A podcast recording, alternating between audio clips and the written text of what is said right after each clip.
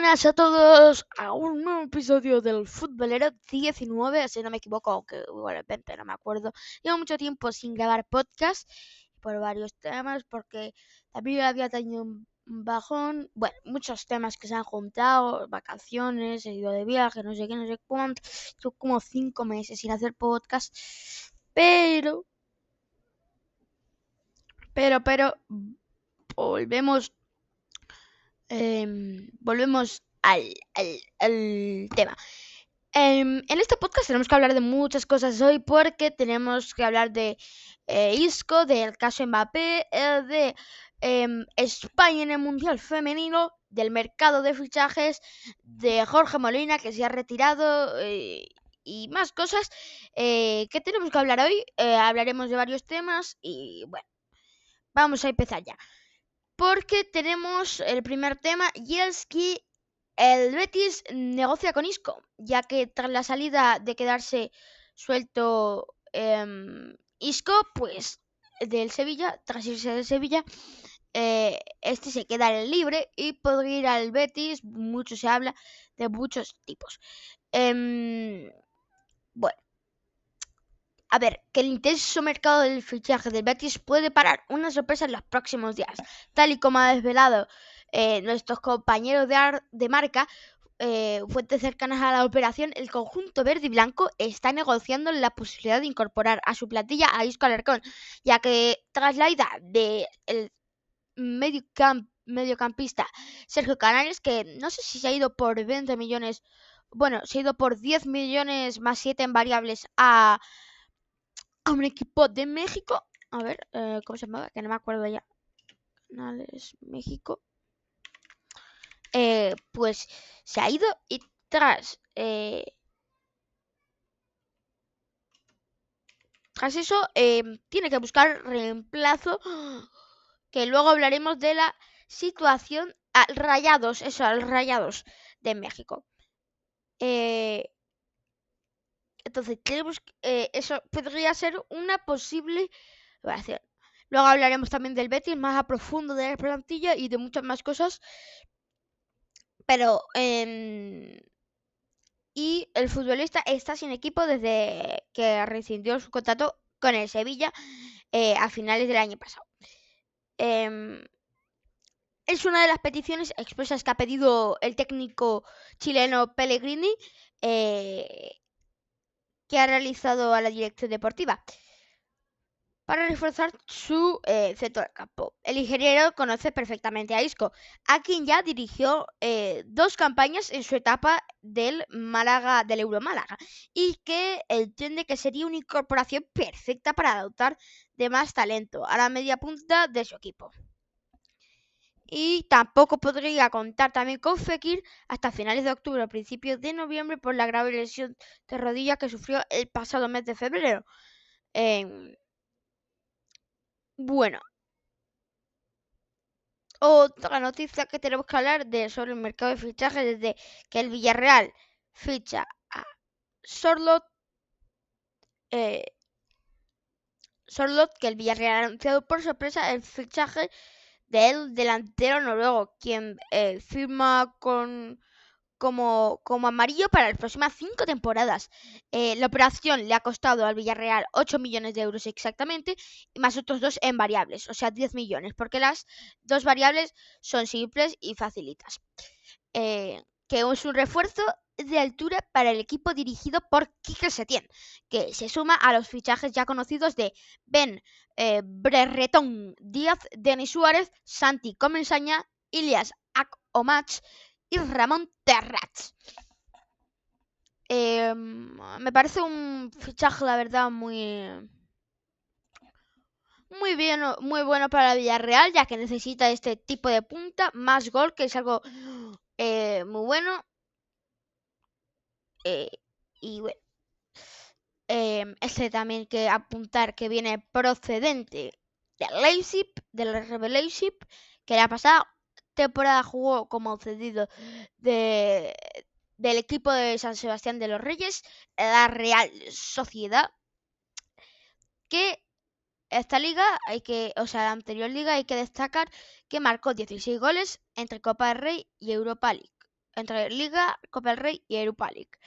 Eh, mm, esto ha sido una sorpresa también para el equipo Churriurdi que trabajaba en hacerse con el jugador. Entonces, con este fichaje, el Villarreal ya cumple con su objetivo de reforzar la punta de ataque tras la salida de eh, la promesa jugador de Nicholas Jackson. Eh, más cositas que tenemos que ver. ¿Cómo vamos a irnos? Porque tenemos que hablar de Messi.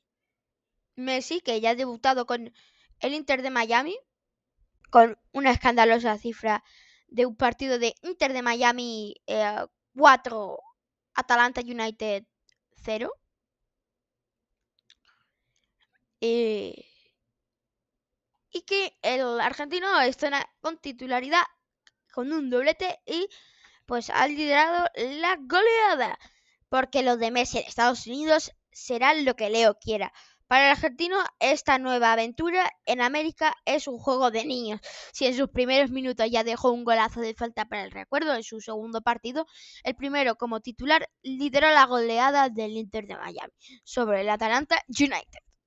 La verdad que el argentino anotó los dos primeros goles y su paseo y paseo su superioridad por Ford para aclarar que su apetito es insaciable. Visto lo visto en estos dos primeros encuentros, Messi ha subido a elegir un bonito escenario para el retiro, rodeado de amigos que eh, como Busquets, eh, Alba o más. Ante un público entregado y en un marco de competitividad propicio para imponer su clase al argentino. Sus compañeros le buscan y sus rivales le respetan. esa combinación, unida al don natural de Leo, sirve para que lo del 10 vaya camino de ser un bonito paseo hacia su enésimo éxito deportivo. A ver, hay varias cosas que destacar, ¿vale? Y es que es verdad que, bueno, la MLS es bastante mala y Messi ha ido allí una de las razones para hincarse goles. La verdad que me parece una buena decisión, igual que hizo Cristiano Ronaldo. Eh, y nada, eso. Que yo ahora quiero ver a Cristiano Ronaldo en Arabia Saudí, porque ahora muy buenos jugadores. Eh, y quiero verlo ahí. Eh, Messi, bueno, en cuanto, en cuanto a este partido, bueno, está muy bien esto, pero quiero verlo en CONCACAF. CONCACAF, que digo, eh, eh, la Champions de los americanos allí, eh, jugando contra Américas, jugando contra equipos el Chivas, jugando contra equipos el Pumas, eh, el LA Galaxy, contra estos equipos que quiero ver a ver si se hincha a goles o no. Pues que sí, puede ser que no, no, no sabemos a ciencia cierta. Em, bueno, vámonos con el, bombazo de De Gea y el giro de guion con Bernardo Silva. Eh,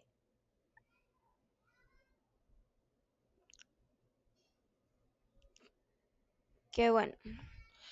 Eso vamos a hablar ahora, pero primero vamos a hablar también de, de que Chukwueze ha aterrizado ya en Milan. Según información de Di Marzio, el jugador del Villarreal ha sido visto y grabado llegando a Milan. Como, eh, como el extremo nigeriano viaja para oficializar el fichaje por el AC Milan. Perdón por el corte, era mi hermana, ¿vale? Pues sigamos aquí. No. Bueno, sigamos porque también tenemos que decir que Igor Julio, nuevo jugador del Brixton, eh, que el club inglés ha hecho oficial el fichaje del central brasileño por 17 millones de euros, más tres en variables. El jugador proviene de la Fiorentina y ha firmado por eh, cuatro años. Aquí tenemos la foto del central. También tenemos eh, algo que es bastante interesante y Manchester apretado por Sofian Amrabat. Los Red Devils aceleran en la carretera por hacerse en la carrera por hacerse con los servicios del medio centro marroquí y preparan una oferta que rondaría los 25 millones de euros para convencer a la Fiore. También hay que destacar que en la pelea por Sofian Amrabat tenemos al Atlético de Madrid eh, que también estaría interesado, aunque tiene otras opciones también. El equipo, el equipo rojo y blanco que también eh, luego hablaremos de ello, que puede coger a Gosberg, o a Chelsea o a algún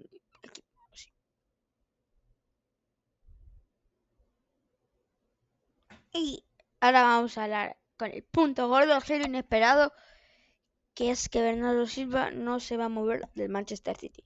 Según comenta el diario Apola, el conjunto inglés ha informado, ha informado al jugador que rechazará todas las ofertas que lleguen por él. O sea, que Bernardo se va a quedar en el City. Y eh, bueno, me parece una opción acertada del City que lo quiere mantener. Al final, eh, ¿cuántos años tiene? ¿Cuántos años tiene Bernardo Silva? A ver. 30, ¿no? Puede ser. Es que no lo sé. La verdad. Por... Y no sé cuál es su contrato actualmente, la verdad. 28 eh, años. Por contrato de Bernardo. Bernardo. Porque quiero esa información para hablar de una cosa eh, es una opinión, a ver si es una opción acertada para el City o no. Quiero comentar eso. Eh, si eso es acertado o no. ¿Vale?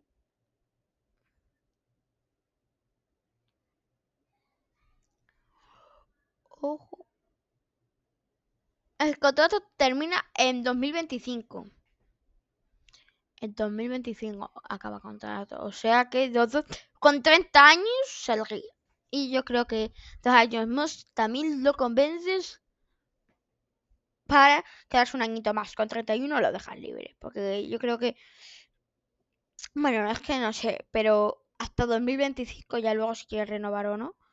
Pero no tiene por qué. O ya el año que viene se habla, porque todavía quedan dos añitos. Entiendo que cuando falta de uno, ok, lo que yo creo que el City ahora eh, no quiere mover a Bernardo Silva, pero si ahora mismo ya puede empezar a hablar con otros equipos para que la temporada que viene fiche por eh, Bernardo Silva. y eso es el momento ahora, ¿no? También esa es mi opinión. Creo que es una opción acertada del City. Lo que creo que debería hacer ahora es hablar con clubes que están interesados por Bernardo Silva para vendérselo la próxima temporada.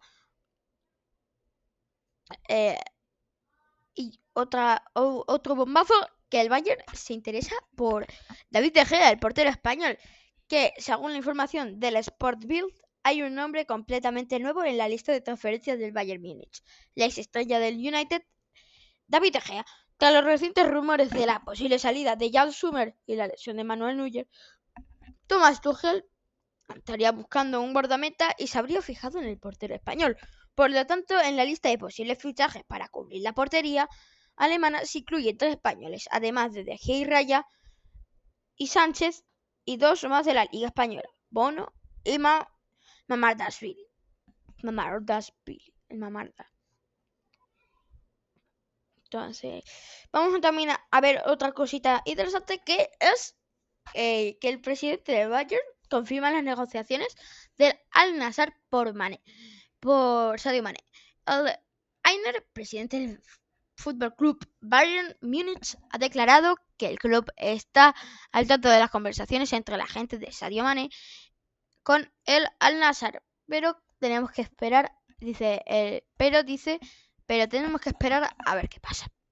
También confirmamos que Alberto Mario renueva hasta 2026 y que Pepe Sánchez se marcha del Unión Deportiva Ibiza para fichar por el Granada. Bueno, hasta aquí el mercado de hoy porque ya lo hemos repasado y vamos a hablar de que Jorge Molina se ha retirado. Sí, el goleador se marcha eh, después de 634 encuentros, 240 goles y 19 temporadas, parece que este día nunca va a llegar, pero finalmente Jorge Molina ha decidido poner punto y final a su carrera, dejando trastes, atrás de sí una trayectoria impecable en la que se ha convertido un ídolo allí por donde ha pasado. Ahora el de Alcoy seguirá vinculado al mundo del fútbol, ya que se une al cuerpo técnico de Paco López. Pocos hubiesen em, vaticinado un camino tan exitoso cuando Molina comenzó a, a despuntar en las filas del Benidorm. Ya en segunda vez, el delantero mostró su olfato goleador firmando 21 tantos, un y un idilio con el gol que mantuvo a lo largo de todo su recorrido. A base de trabajo, constancia y un, y un apetito voraz en el área, el alicantino fue abriéndose camino pasando por el Poliegido y el Elche, hasta que el Betis se fijó en él y llamó a su puerta. Como verde y blanco, Molina siguió marcando goles y durante seis temporadas fue uno de los referentes ofensivos del conjunto del Villamarín, donde su afición lo encubrió a los altares. En la capital hispalense, el atacante sumó 211 partidos y 77 días, dejando su huella imborrable en la Avenida de la Palmera. Pero hasta las mejores historias tienen un final, y Molina tuvo que cerrar su etapa en Sevilla y emprender una nueva aventura con el Getafe. Su manantial goleador no se secó con el conjunto azulón y, llegó a conseguir 20 tantos en el curso 2016-2017. Su techo goleador en primera, lejos de escoger un caso dorado en algún país exótico en el que le, el que colmasen con eh, petrodólares, petrodólares, Molina mantuvo encendida su llama competitiva y aceptó la llamada del Granada, defendiendo la elástica rojiblanca. El del COI volvió a predicar con el ejemplo, mostrando un compromiso inquebrantable con el club y el proyecto. Un trabajo que aderezó con goles, llegando a ser el máximo artillero nazarí y pieza clave con, en el Euro Granada. Después de una carrera plagada de éxitos y alegrías, el destino le tenía a Molina guardado un epílogo a Marco. El delantero asumió el lanzamiento del penalti que podía mantener al Granada en la máxima categoría, pero su disparo se marchó fuera y los andaluces perdieron la categoría entre las lágrimas del de Alcoy. Desde aquel día, devolver el equipo a la élite se convirtió en obsesión para Molina, que contribuyó a ello con tres goles y una actuación memorable frente al Burgos, antes de que su rodilla dijera basta. De récord. La verdad que increíble la historia del jugador eh, valenciano de escuchar, espantosa y que creo que tenemos que siempre recordarlo. Bueno, em, más cosas. Vamos a hablar del Atlético de Madrid y eh, vamos a ver, tenemos que hablar que en Seúl, Corea del Sur, once y media hora local, 7 menos en la península mientras que España duerme en el entrenamiento del Atlético.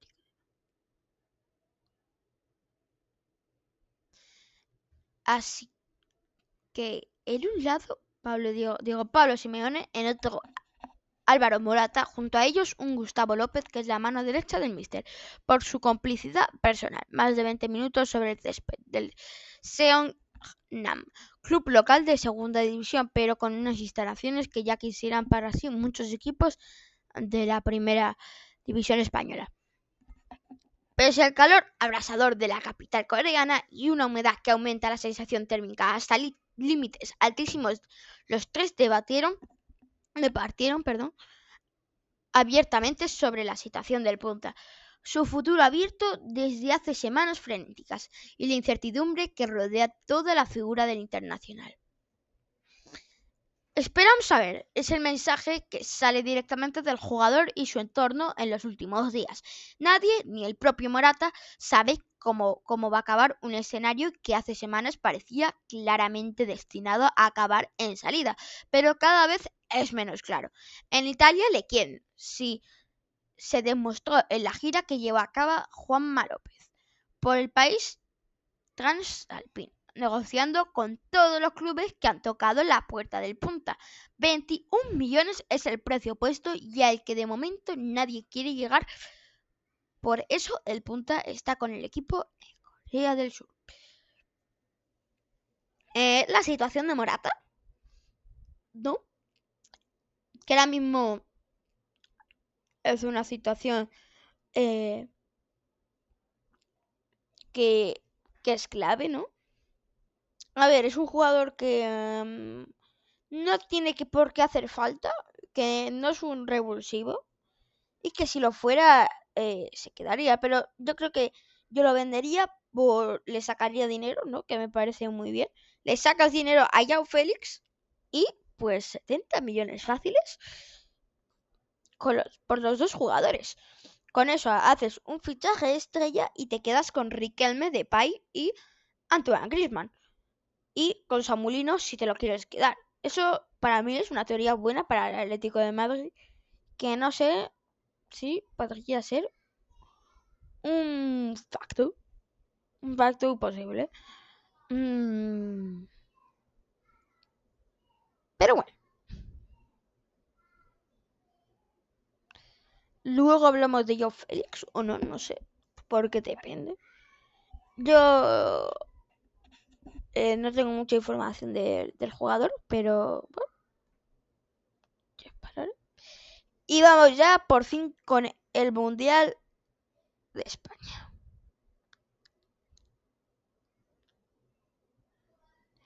Y sí, sí, sí, sí. La hora. Porque, porque la selección española llega arrasando totalmente. Y ahora en directo también tenemos eh, el Canadá-Irlanda. Un posible rival. Canadá. Eh, pero bueno, vamos a repasar el Mundial en general, cómo está la clasificación y los partidos de España. Ok, vamos primero a dinamizarnos en nuestro grupo. Obviamente, en el que tenemos España, Japón, Costa Rica y Zambia. Vale, tenemos España de primera con 6 puntos, 2 partidos, 2 victorias y 2-0 derrotas y 0 empates. Goles a favor 8, goles en contra 0. Diferencia de goles 8 y Japón 7, que es lo mismo que nosotros, pero con 7 goles y 0 en contra. Luego tenemos Costa Rica. Eh, Costa Rica, Costa Rica, Costa Rica. Que tiene 0 puntos. Entonces ya no puede clasificar automáticamente. Las dos se quedan matemáticamente fuera. España entra matemáticamente. Japón entra matemáticamente. Y en el próximo partido se jugará quien queda primero y quien queda segundo hay una cosa que analizar y es si es bueno quedar primero o si es malo. ¿Vale? Eh, no sabemos si es bueno, si es malo. Pero que vamos a... Vamos, vamos, vamos a analizar, ¿no? Vale, tenemos en el grupo de... Tenemos en el grupo de Dinamarca, contra quien nos enfrentaríamos en octavos. En el grupo de tengo a Dinamarca, en el grupo tenemos a Inglaterra, a China y a Haití. ¿Vale? Dinamarca tiene tres puntos ahora mismo. Inglaterra, eh, tres también. ¿No? Y China y Haití tienen cero. Ahora hay que hablar porque todas ellas tienen un partido. Porque el grupo C creo que es junto al grupo A los que tienen los dos partidos, los demás se juegan hoy, ¿no? ¿Qué vamos a repasar? Vale. Tenemos de primero a Dinamarca en el grupo D. De segundo Inglaterra. De tercero a la Chinchina. Y de cuarto al equipo caribeño, Haití. Teóricamente nos, nos vendría mejor jugar contra Dinamarca, ya que Inglaterra, a pesar de que Dinamarca tiene gran nivel, Inglaterra es reciente campeona de eh, Europa. Y eh, es importante destacar esto. Otra cosa que tenemos que destacar es que a esperas de todo, China y Haití también se podrían meter. Todavía no están eh, fuera, aunque yo creo que lo más probable es que esto ocurra. Vale, situación. España va primera. Si queda primera, Inglaterra segunda, nos enfrentaríamos contra Inglaterra, que ya nos ganó hace poco tiempo el Eurocopa. Y Japón se enfrentaría a Dinamarca. Eh, aquí lo suyo es que si Inglaterra queda segunda, lo suyo sería que España quedara segunda para enfrentarse a Dinamarca. Pero Japón tampoco es tonto.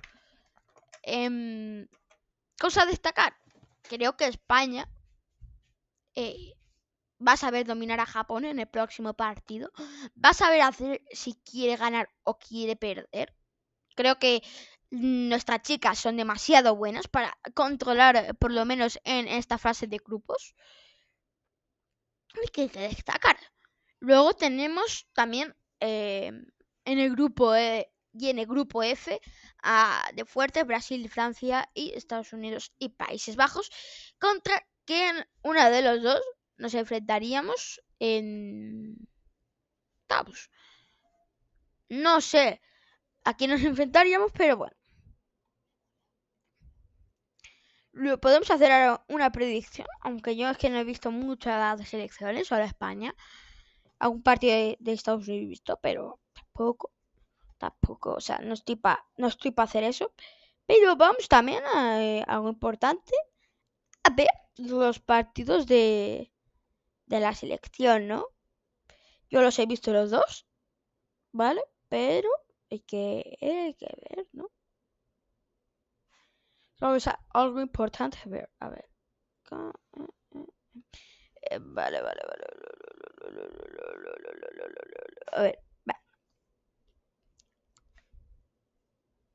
vale. Bueno, saltan los jugadores. Esta primera parte, eh, en España-Costa Rica, empezaba con un gol de Esther, si no me equivoco. Sí, con un gol de Esther. Golazo que se mete en propia eh, la jugadora costarricense en un intento de pase, ¿no? Que acaba metiéndose por un fallo de defensa la jugadora de Costa Rica. No, si no me equivoco fue Esther, voy a comprobar. Porque no estoy segura 100%. Siempre ven las cositas antes de eso. Ah, no, fue de Valeria del Campo. Vale, me he equivocado. ¿Ves? ¿Ves? ¿Ves cómo tenía que revisarlo? Pues, Rodrigo, ¿cómo lo tenías que revisar? Ah, vale, no, fue de Valeria del Campo en propia puerta. No, esta es la jugada. Ya decía yo, no conocía ya a Valeria del Campo. La jugadora de, de Costa Rica. Se lo metía en propia. Pero, si no me equivoco, es Esther González la que lo mete, ¿vale? Sí, fue Esther, claramente. Sí, fue Esther. Vale, se lo mete propia puerta. Luego, eh, más tarde, unos minutos más tarde, un minuto exactamente, claro.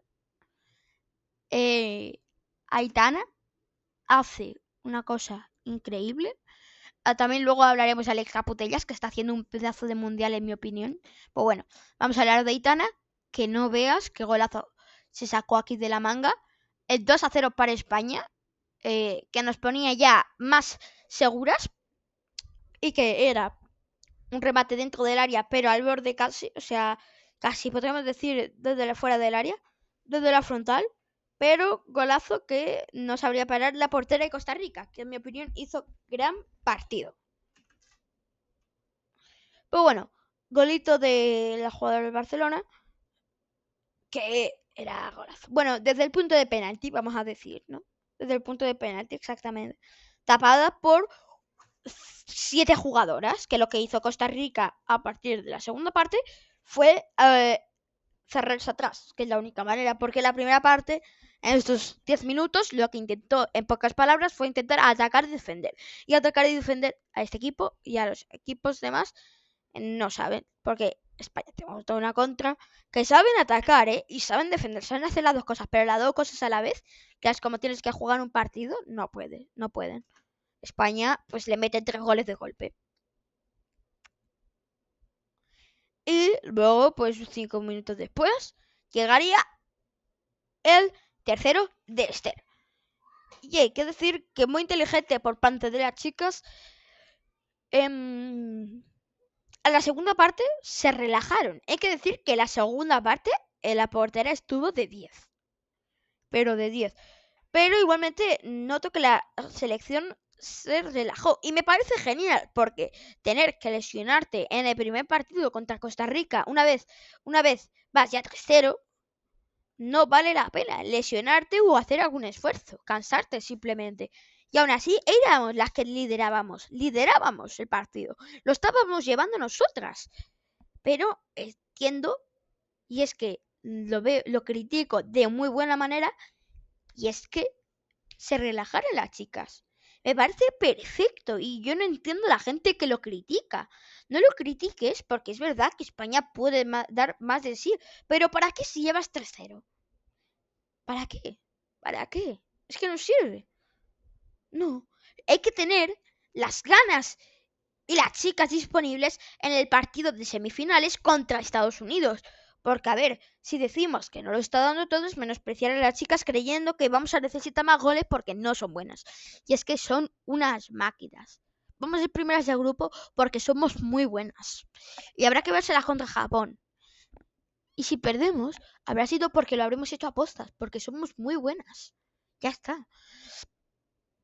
Pero bueno, no hay mucho más que destacar a partir de estos tres goles. Bueno, hay que destacar que el gol de Esther fue ahí en un de chilena. Pero bueno, fue un lío dentro del área pequeña. Que la portera estaba... Eh, ¿Qué ha pasado? What the fuck. Pero bueno, y luego llegarían pues millones de ocasiones para España. Que hay que decir que Costa Rica se encerró con nueve jugadoras adentro del área y dos que estaban siempre esperando en el área contrario. Se estaban para cazar pelotas. Estaban en plan contraataque. Eh, porque se metieron nueve, claro, así tampoco es fácil meter gol a nadie, ¿eh? Me lo dirás tú el año pasado, el Manchester City al Atlético de Madrid, que es que el segundo partido ni uno y se encerraron atrás. O, o el primero, que no solo nos metió un gol, o sea que eh, si uno se encierra atrás, por experiencia, eh, y por lo que vemos diariamente, no es fácil. No es fácil. Cuando Madrid ha perdido contra un Mallorca, se encerra atrás, le echa una contra y punto y pelota y no le ganas al equipo. Es difícil. Pero bueno, también entiendo, entiendo, entiendo la gente que... Entiendo a las chicas, la verdad. desde mi punto de vista lo entiendo mucho. Y luego, ya para callar bocas, pues este 5-0 tan precioso que... Ya nos hicieron las chicas, la verdad, qué hermoso. Partidazo de Jenny partidazo de Alba Redondo. Eh, la verdad, increíble. Digo, vamos a ver el partido. Vamos a ver los goles. ¿Cómo fue? Porque la segunda parte no nos relajamos y demostramos que somos buenas. Pero que, em, pues, que igualmente fueron por errores de Zambia cuando metimos los goles también. Porque por esta propia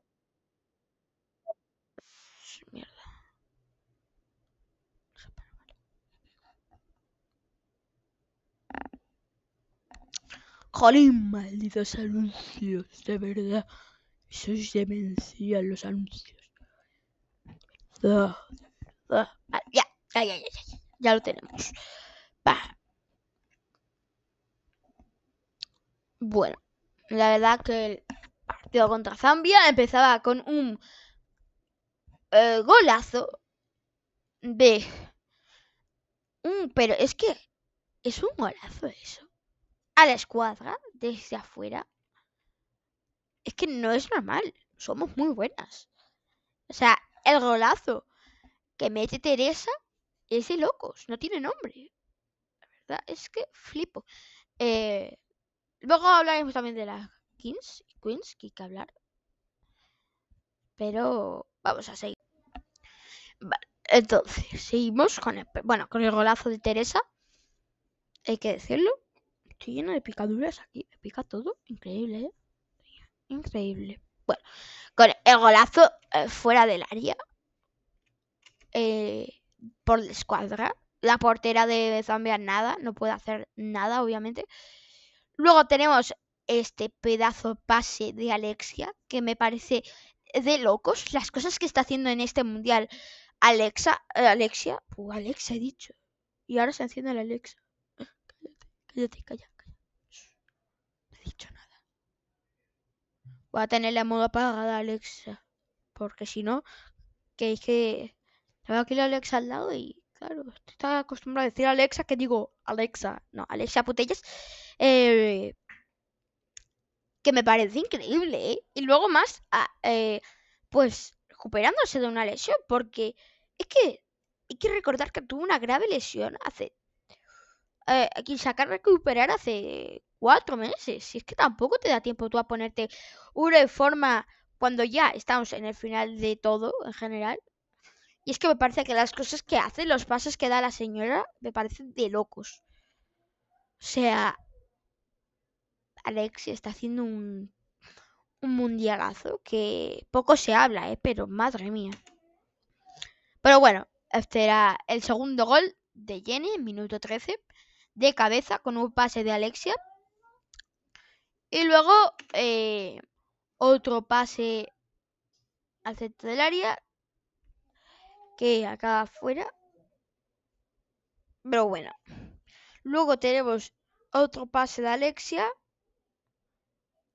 que es el gol de Alba Redondo. Golazo, todo hay que decirlo.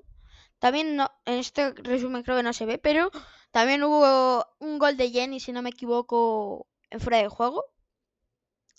Que hay que decirlo. Luego, este gol de Jenny de rebote. Oportunidad que fallaba la una jugadora española. Eh, creo que oportunidad que fallaba Itana al palo y que ganaba eh, de rebote en Hermoso. Y ya iba el quinto gol de Alba Redondo con un pase de, de, Alexia otra vez. No sé cuántas asistencias, creo. Y increíble, la verdad. Partidazo de todas en general. Me parece de locos. Y bueno, hasta ahí el. Hasta aquí lo del mundial femenino. Que es que no hay más que hablar. La verdad que Increíble. Y vamos a hablar de la Queens y Queens, que también hay que repasarla. Y que esto ya es lo último, y ya luego tengo que, tenemos que acabar el podcast, pero bueno. Vamos a ir con la Kings League primero. Eh, triste por lo que ha pasado, la verdad. Muy, muy triste. Pero bueno, no pasa nada. Hay que, hay que asimilarlo, ¿no? Pero que en cuartos teníamos el partido de Xbox Science 3-0. La verdad que se repasa. La verdad que mala suerte para Science. Eh, mire por donde se mire. Yo soy Saiyan. Soy, soy Saiyajin y, ostras, me pareció, yo me puse a llorar porque me pareció una mala suerte. Medio partido con un, con un jugador expulsado Luego la regla esta que se cambió en el último momento. Parece hecho a posta. Y nada. Pues eso. Luego teníamos el partido del barrio gigantes. Eh, bueno, ganaba el barrio. Los pobres gigantes. Que. Que bueno. Empezó ganando. Y si empieza ganando. Pues. Gigantes tienen que meterle un gol. Para que empiece bien. Si no, empieza y luego el pedazo partido de Aniquiladores 1K que ganó Aniquiladores en el último momento. Eh, pero que 1K le estaba pegando una, una paliza, un repaso de matemáticas. Aniquiladores de otro mundo. Que, en el último momento Aniquiladores consiguió remontar. Y tenemos ya las semifinales puestas, ¿no? El porcino X Buller Team y Aniquiladores El Barrio, que eso ya fue una final. Pues ahora, en este caso, es una semifinal. Aniquiladores que podría volver a ser semifinalista. Bueno.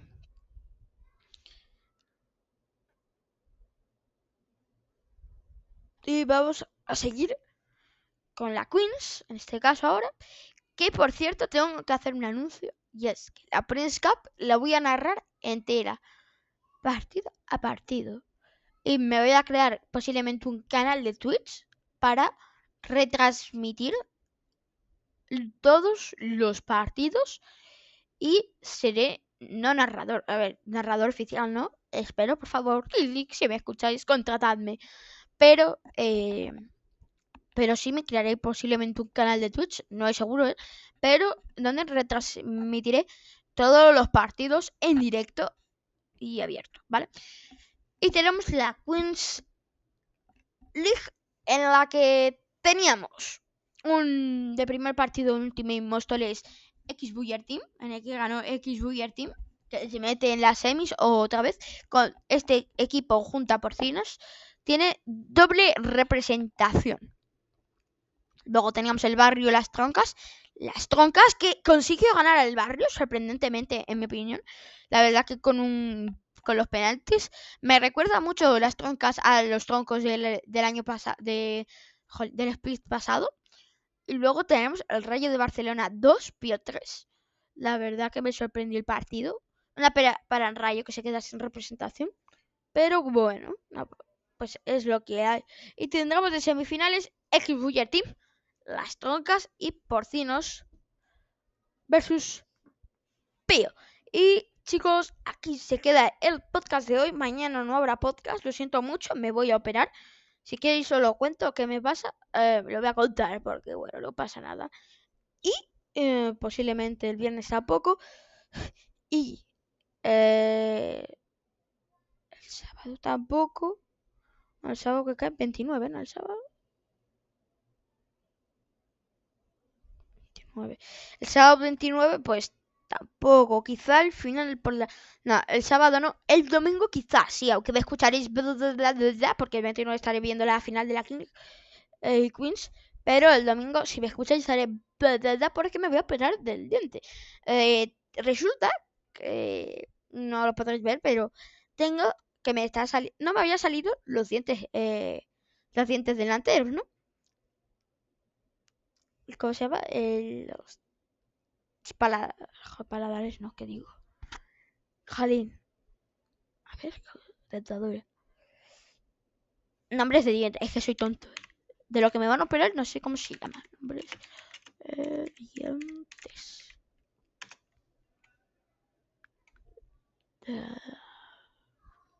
Frontales. Tengo. Resulta que me estaba. Vale, no me salían dos, frontales, ¿no? Se me había caído.